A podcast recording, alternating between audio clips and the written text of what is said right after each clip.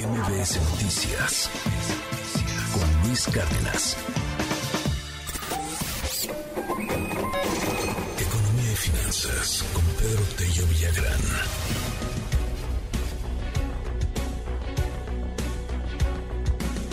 ¿Cuáles son los principales problemas que enfrentan las empresas en este 2023? ¿Cómo estás, Pedro? Buenos días.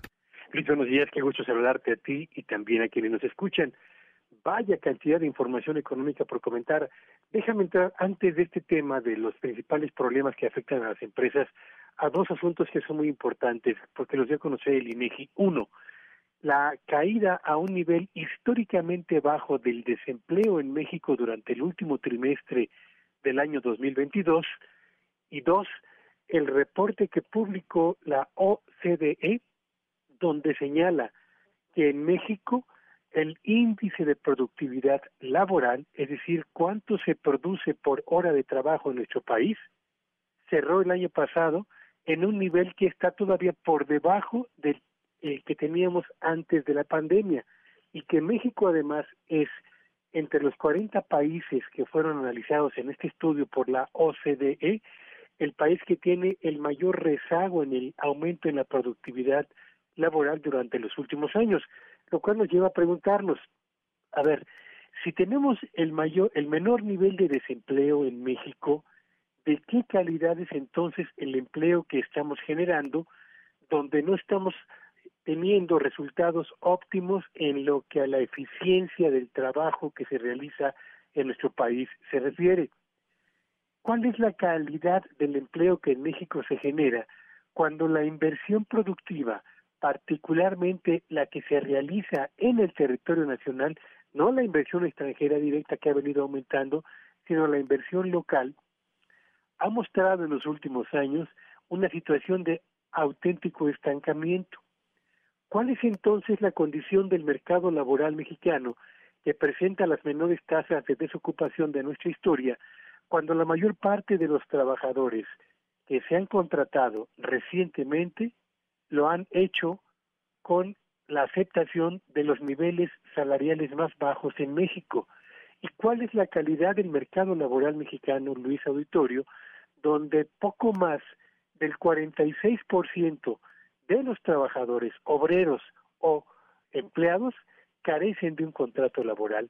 Esto nos lleva a preguntarnos, ¿basta salir a los medios de comunicación a señalar que tenemos la tasa de desempleo más baja de nuestra historia, cuando una revisión más detallada de la calidad del empleo que existe en México genera más dudas que certezas acerca de la calidad y la consistencia del mercado laboral. Y esto nos lleva finalmente al tema central del día de hoy. ¿Cuáles son los problemas que enfrentan las empresas en el arranque del 2023 y que han condicionado la calidad de los puestos de trabajo que se ofrecen en nuestro país. Los cinco problemas más importantes que ha señalado los empresarios encuestados por el Banco de México son los siguientes. Primero, caída en las ventas. Casi el 32% de los empresarios, es decir, casi uno de cada tres, ha señalado que un desplome en sus ventas ah, es el principal problema que enfrentan en el arranque de este año.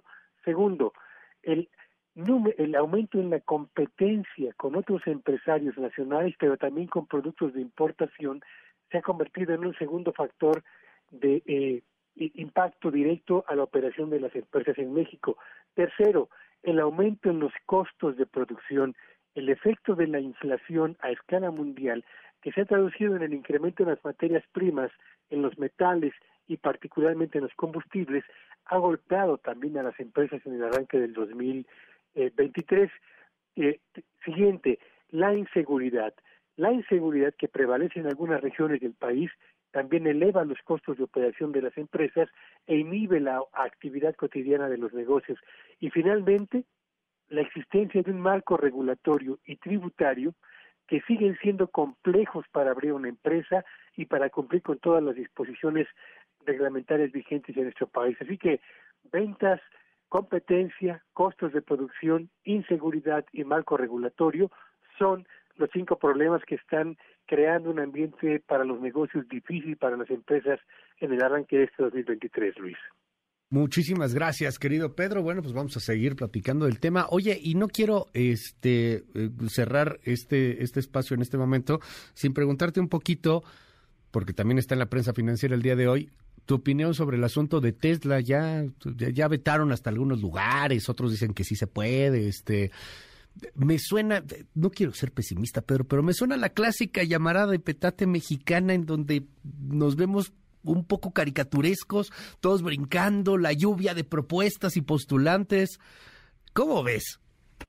Eh, fíjate, Luis, es, curioso observar cómo las propias autoridades gubernamentales habían señalado que teníamos una, una oportunidad de oro si aprovechábamos el famoso nearshoring y la atracción de empresas que están ubicadas en la cresta de la ola tecnológica de nuestro país. Tesla es justamente una de ellas. Y ahora que Tesla se ha acercado a Nuevo León para revisar, solo para revisar las condiciones allí existentes, la reacción del propio gobierno federal eh, en voz del presidente de la República es que Nuevo León no es una buena opción para esa empresa.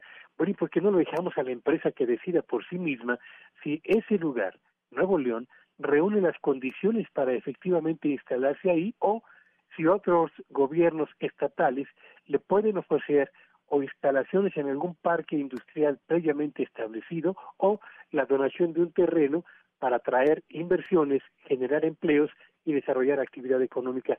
Es increíble cómo un asunto tan relevante, una oportunidad como la del nearshoring con una empresa como Tesla, de pronto se convierte en disputa política en un país que lo que requiere son empresas, inversiones y empleos.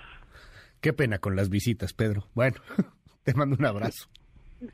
Eh, ¿qué, país, Luis, diría, eh. diría mi abuelita? Eh, ¿te, seguimos en tu red?